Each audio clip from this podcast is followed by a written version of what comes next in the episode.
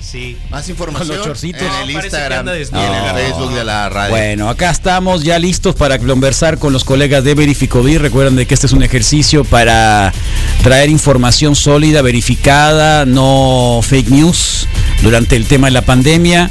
Vamos a conversar con Juan Manuel Solís Núñez, periodista formado en la Facultad de Ciencias Políticas y Sociales de la UNAM, egresado del Diplomado de Periodismo especializado de la UNAM en el 2018, trabajó como periodista en Reforma, portal Noticias Terra, formó parte también de la iniciativa Verificovid 19 durante el sismo del 2017, trabaja desde hace cuatro años en Fósforo como director de contenidos y redes sociales para organizaciones no gubernamentales, también en la parte técnica, ya hace tiempo que no estaba acá con nosotros, el doctor Iglesias Guzmán, quien es médico de primer contacto, egresado de la Universidad Autónoma del Estado de Morelos, realizó internado médico y estudios de medicina tropical y enfermedades emergentes y reemergentes en la Universidad de Ciencias Médicas de Villa Clara, en Cuba y actualmente es profesora de adjunto de la asignatura de Salud Pública y Comunidad en la carrera de médico cirujano de la Universidad Nacional Autónoma de México. Así que muchísimas gracias por estar esta mañana acá con nosotros, Juan Manuel, doctor Iglesias, en el reporte Wiki acá en Sub 95 en Sonora.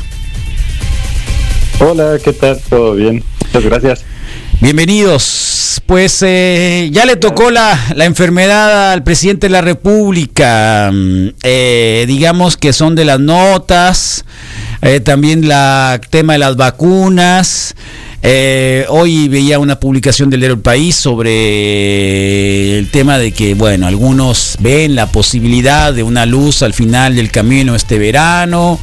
Eh, bueno, mucha información sobre todo esto. Cuéntenos cómo, cómo han visto el panorama y qué, cómo podemos actualizarnos hasta hacer este corte de caja hoy, día 26 de enero.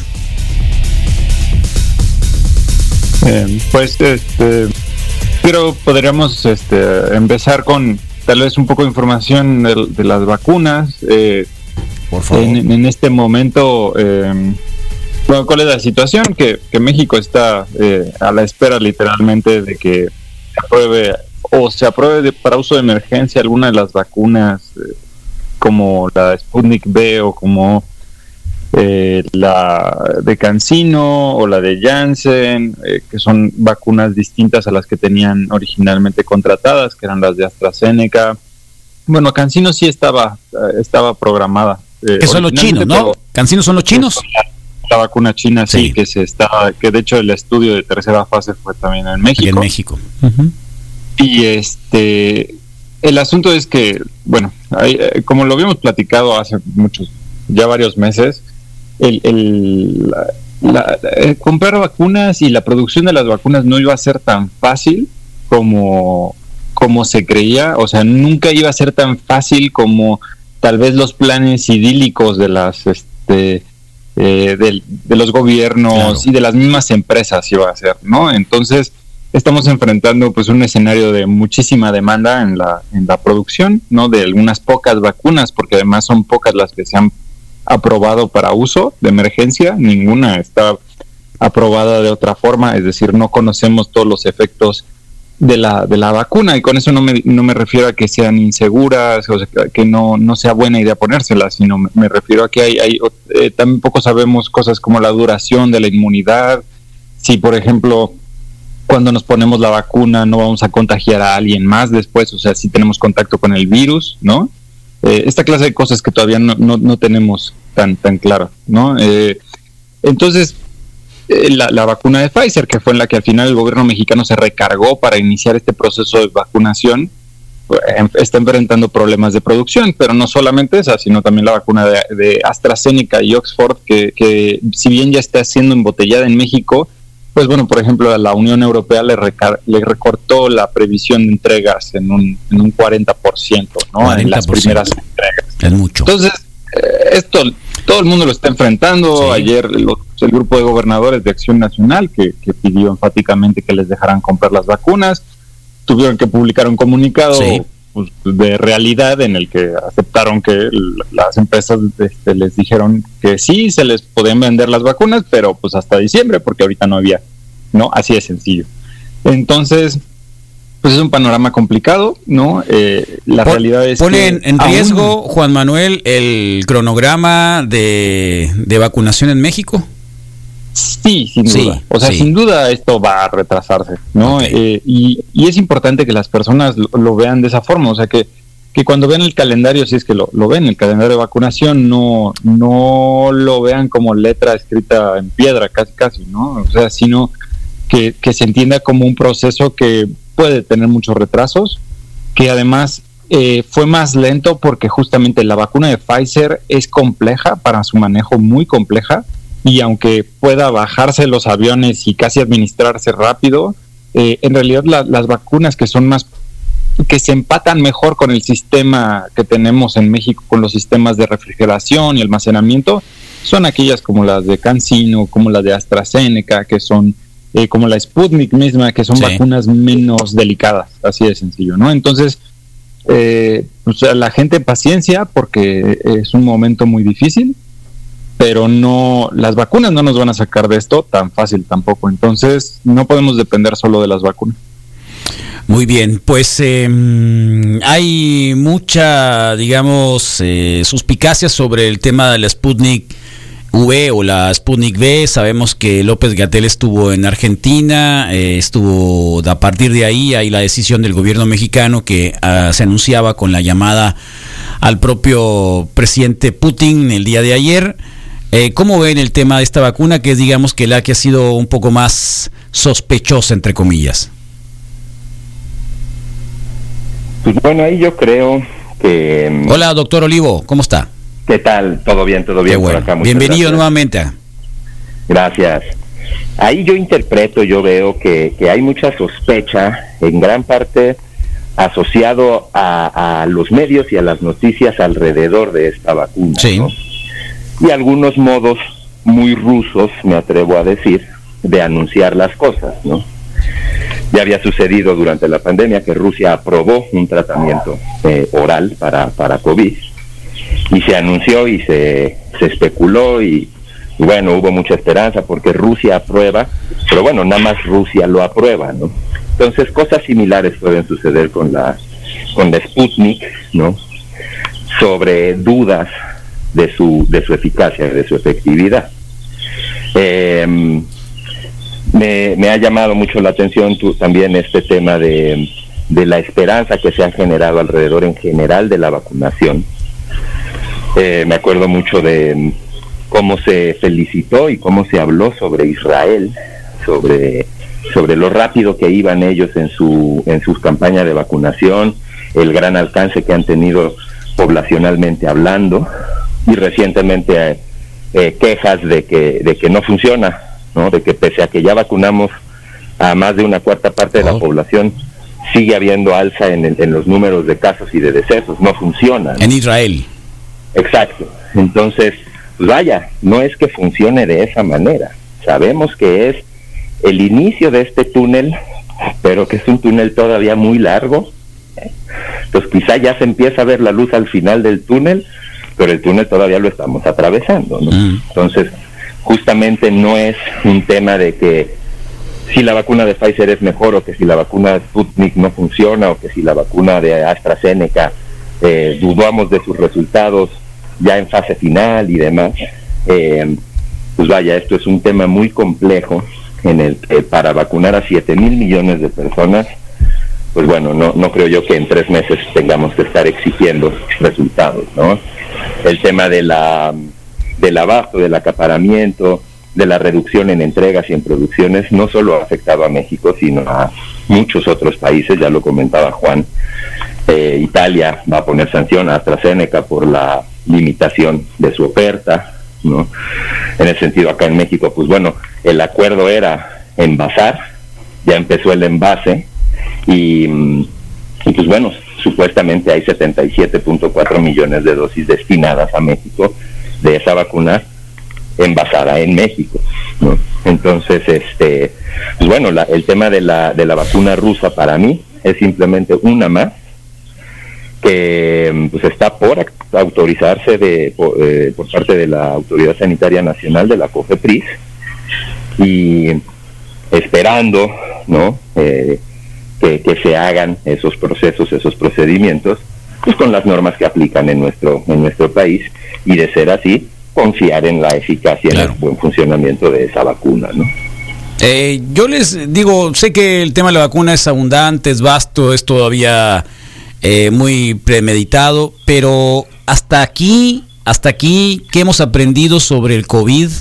¿Qué hemos aprendido sobre la pandemia? ¿Qué hemos aprendido y qué se sabe? Digamos, porque eh, tomando en cuenta que hay mucha información al respecto, eh, me llama, obviamente nos llama muchísimo la atención el libro que apareció hace unos días, ¿no? Un daño irreparable, la criminal gestión de la pandemia de la doctora eh, Lauri Ann Jiménez de la, de la UNAM, ¿no? Y, que de pronto ya tenemos hasta un libro sobre la gestión, lo platicamos ayer con una colega. Eh, eh, digamos, hay, hay, hay, hay, mucho de lo cual también, y ustedes como, como, como editores, ¿no? Como de, de, esta, toda esta información que se da al respecto, eh, ¿en qué momento estamos, digamos, como del aprendizaje que tenemos sobre la, la, pandemia? Cosas que nos hayan quedado ya claras y que ya no podamos seguir orbitando en, en todavía no sabemos qué es lo que va a ocurrir. Pues... Eh eh, voy a, voy a tratar de ser breve para darle más espacio al doctor. Em, una cosa que, creo que es importante eh, es que ya, ya deberíamos de, tener muy claras las medidas que sí funcionan. Y parece que al contrario no las tenemos. ¿no? Ayer me llamó muchísimo la atención que eh, la, una de las periodistas más reconocidas de este país, es Carmen Aristegui, en su programa tuvo a una doctora en ciencias, que ahorita no me acuerdo exactamente en qué parte de todas las ciencias duras. Sí. Eh, y, le preguntaba cosas sobre cómo se contagiaba el virus, cómo las, si las superficies y cuánto tiempo vivía el virus y no sé qué. Y yo decía, bueno, Dios mío, ya vamos a cumplir un año y nos seguimos preguntando esto. Sí. No puede ser, es así de sencillo, no puede ser, ¿no? O sea, sí creo que, que hemos aprendido que eh, hemos, más bien, ya tendríamos que tener muy claras todas las personas de este país, todas las personas que pudiéramos, tendríamos que tener muy claro cómo se transmite el virus, cuáles son las mejores formas de cuidarnos, ¿no? Y que ninguna de las medidas es suficiente para evitar que nos contagiemos si no las aplicamos, o sea, en conjunto. Ese es el punto principal. Hay que practicarlas en conjunto. Si no se practican en conjunto, andar en cubrebocas, pero estar rodeado de gente durante dos horas en un cuarto cerrado no te va a salvar de nada, ¿no? Ni aunque tengas un KN95 probablemente te, te, salvas, ¿no? En ese sentido. Entonces, creo que eh, yo empezaría diciendo que hay evidentemente un problema de la estrategia de comunicación y socialización de las medidas de seguridad y de prevención. En México. Que puede ser en México y en muchos lados del mundo estoy seguro que están igual. O sea, eh, esto, esto, que sí quiero ser muy enfático en que si la situación está así de mal en México, desafortunadamente México no es una excepción ya en este mundo. Uno voltea a ver a todos lados y en todos lados están igual, ¿no?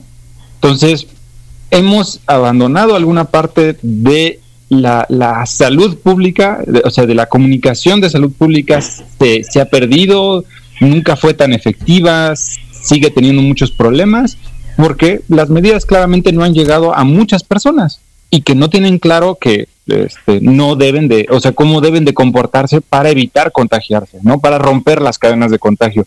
Porque estos estados débiles como el mexicano, ¿no? Este gobierno que no puede estar monitoreando a todo el mundo, que no puede encerrar a todo el mundo para esperar que se acaben los contagios, tiene que aplicar otra clase de estrategias y creo que aquí es donde eh, el doctor Olivo puede abundar más. Entonces, eh, sí quiero decir que, hemos aprendido cosas, ya tenemos que tener muy claras, por ejemplo, lavarse las manos todo el tiempo, usar el cubrebocas, tener sana distancia, tener espacios ventilados, evitar las reuniones no entre hogares en, momentos como este, o sea, hay, todas esas cosas ya las deberíamos de saber y, sin embargo creo que eh, se han perdido en, en un mar de discusiones muy insulsas en algunos casos que no nos han llevado a, tener, a, tomar los consensos como deberíamos, ¿no? Para cuidarnos. Entonces creo que, eh, eh, digamos, ahí, ahí, ahí yo haría ese, ese énfasis. Es decir, eh, Juan Manuel, como que si llega la vacuna ya no me importa lo demás. Como que quiero el no camino corto, eso. como que quiero el camino corto. Ya, sálvenme, no, no, me- no, no quiero entrar en esta fase de, de hacer metódicamente lo que me están pidiendo para evitar la, la pandemia, sino lo que yo quiero es una vacuna y listo. Pues habría que pensar no solamente la vacuna, o sea, porque incluso hay, hay, hay un porcentaje de la población que es resistente, Sí. en este momento no se siente inclinado a vacunarse, ¿no? Lo cual me parece Sí. muy grave.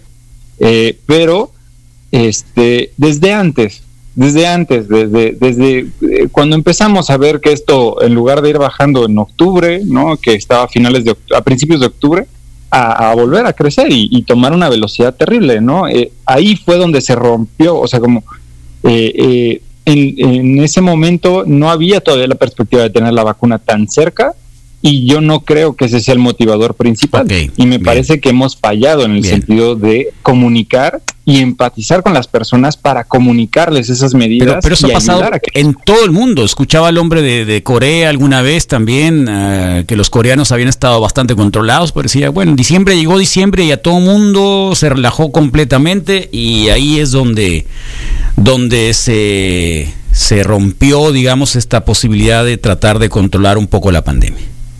Así es, así es. O sea, sí, sí hay que ver, Tal voltear cual. a ver a la sociedad en conjunto para entender por qué estamos ahorita en enero Bien. Con mil muertos y pico al día, Al día. ¿no? registrados oficialmente.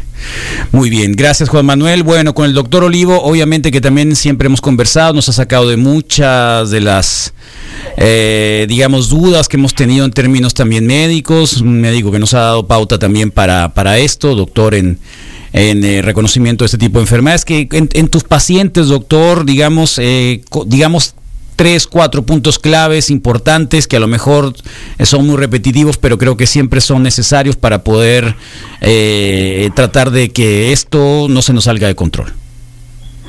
Claro, eh, pues mira, hay algo que, que desde el ámbito médico yo digo, ya tenemos que haberlo aprendido, es la llamada historia natural de la enfermedad, ¿no? Eso es el curso que una, que una entidad eh, patológica lleva sin la intervención de los servicios de salud ni del médico, ¿no? Y eso nos permite a nosotros orientarnos muy bien respecto a eh, días de riesgo de contagio, días de aislamiento Exacto, y sobre todo claro. días de riesgo máximo para la presencia de complicaciones, ¿no?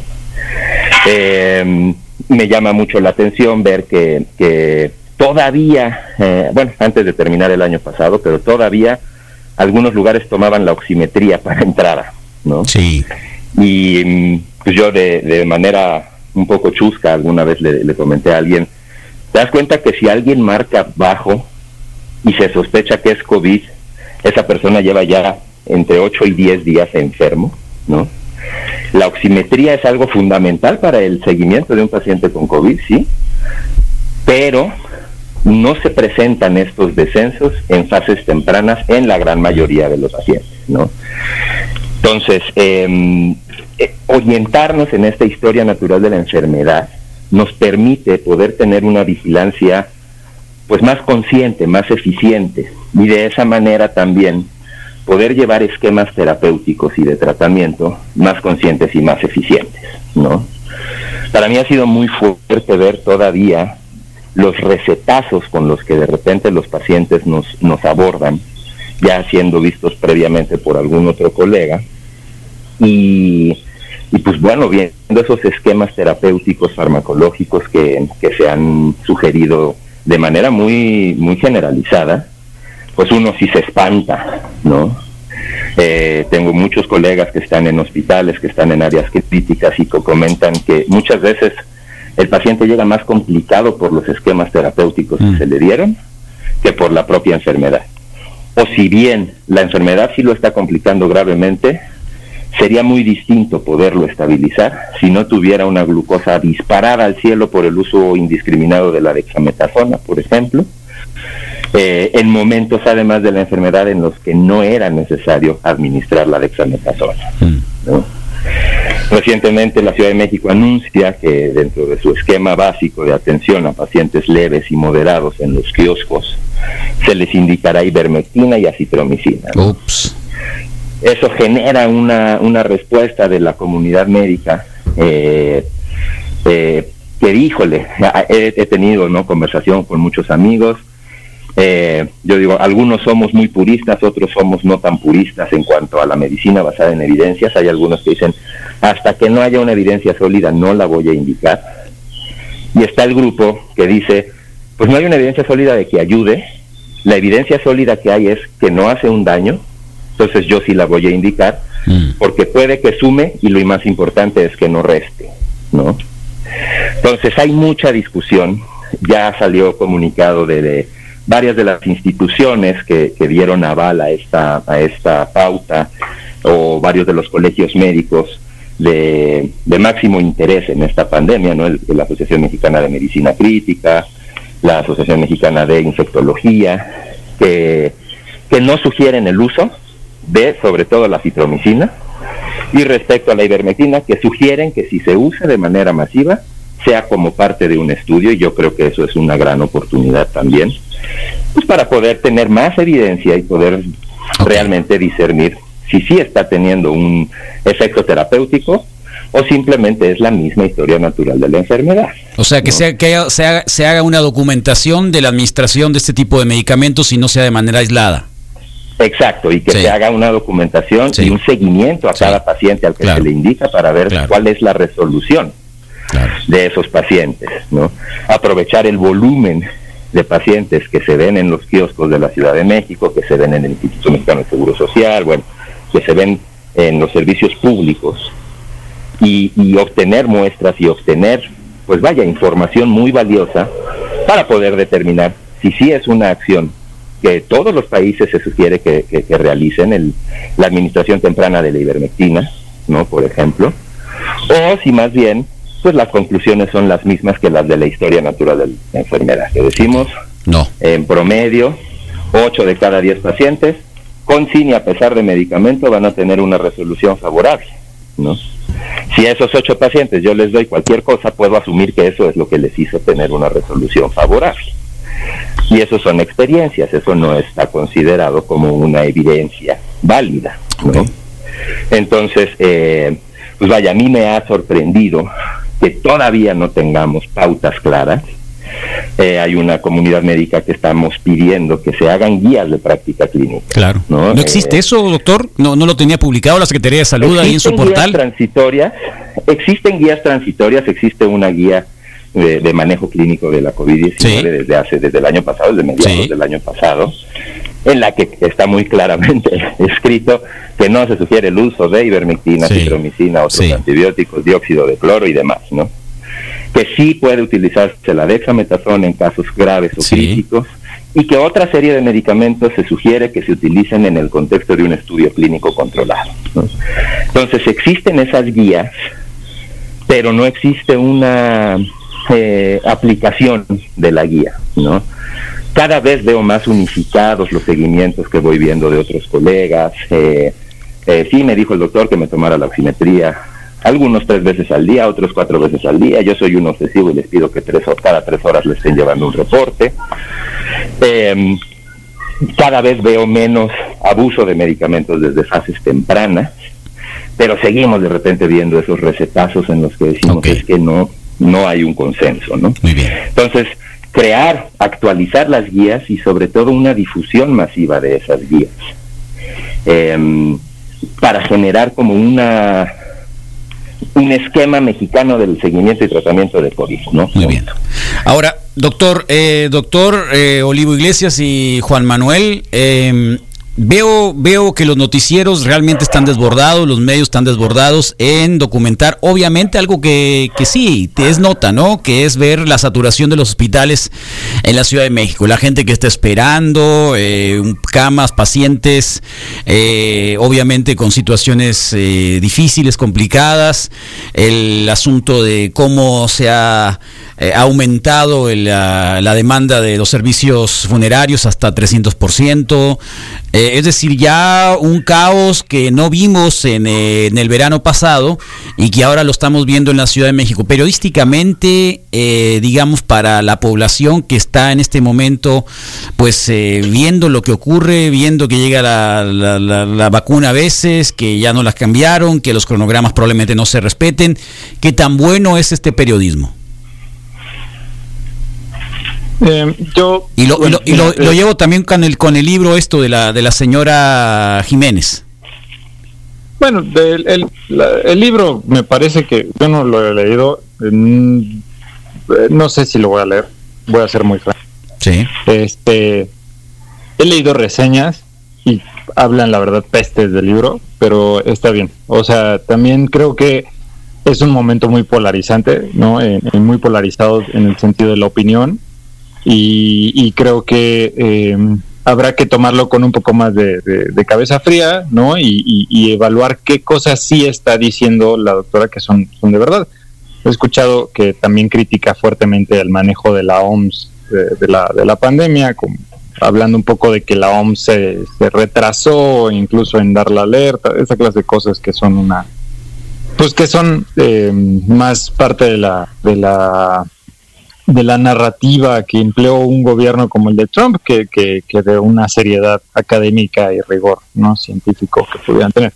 Entonces, bueno, pasando, pasando de, de, lado el libro de, la doctora, este, eh, me parece que, que los medios tienen una labor, no tienen, tienen su, sus obligaciones de informar, de, de ser un poco, tenemos que ser un poco el abogado del diablo, ¿no? Y reportar estas cosas, ¿no? Cuando no corresponden con lo que dicen las autoridades, en el sentido de todos estos casos, y que son muchísimos, en los que las personas dicen es que voy a un hospital y me rechazan, voy al siguiente hospital y me rechazan otra vez, ¿no? Y en cambio, en, en las estadísticas dicen que todavía hay un 10% de disponibilidad de camas, ¿no? Entonces, ¿dónde están esas camas? Eh, yo no dudo que, existan las camas, pero eh, lo que sí dudo es que sea tan fácil llegar a esas camas como pareciera o como quisieran hacernos creer, ¿no? En algunos momentos, porque son camas ya eh, las últimas que, que, hay disponibles en la ciudad. Ahora, sin duda la ciudad no vivió el mismo momento crítico, o sea, no, es decir, el, la magnitud es muy distinta a la del pasado mayo, que fue el pico de la primera epidemia en la Ciudad de México pero eh, eh, porque ahorita sí con los ingresos hospitalarios podemos hablar de una cantidad mucho mayor, ¿no? Que se ha aumentado la capacidad hospitalaria, sí, con muchas, con muchos asteriscos, porque la capacidad hospitalaria no, o sea, necesita de sus especialistas, sino la calidad de atención disminuye terriblemente, ¿no? Pero entonces es muy importante que la gente pueda tener información sobre esta clase de cosas, sin duda es muy importante.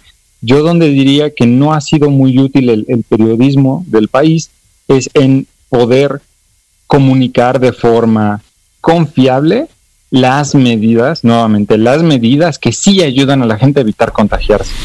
Claro.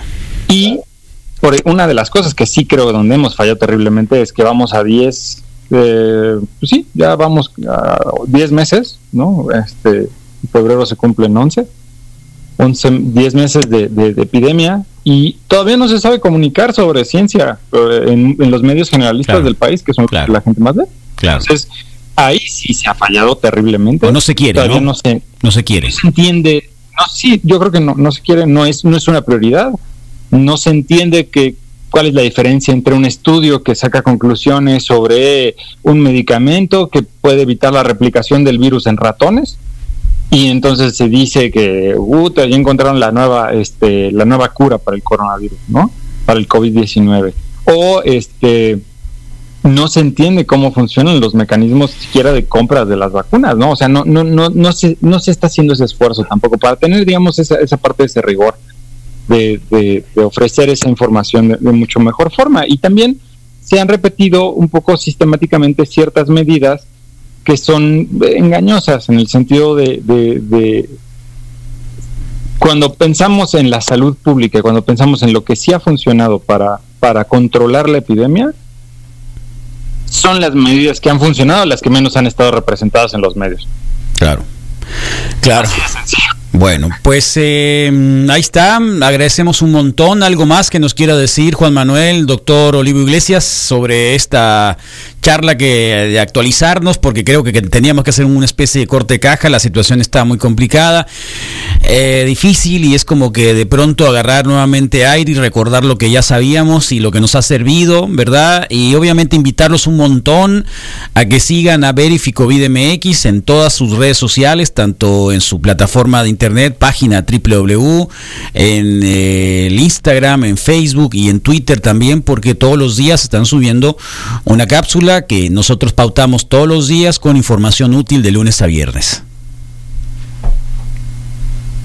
Pues no sé si el, doctor Olivo quiere dar un último comentario.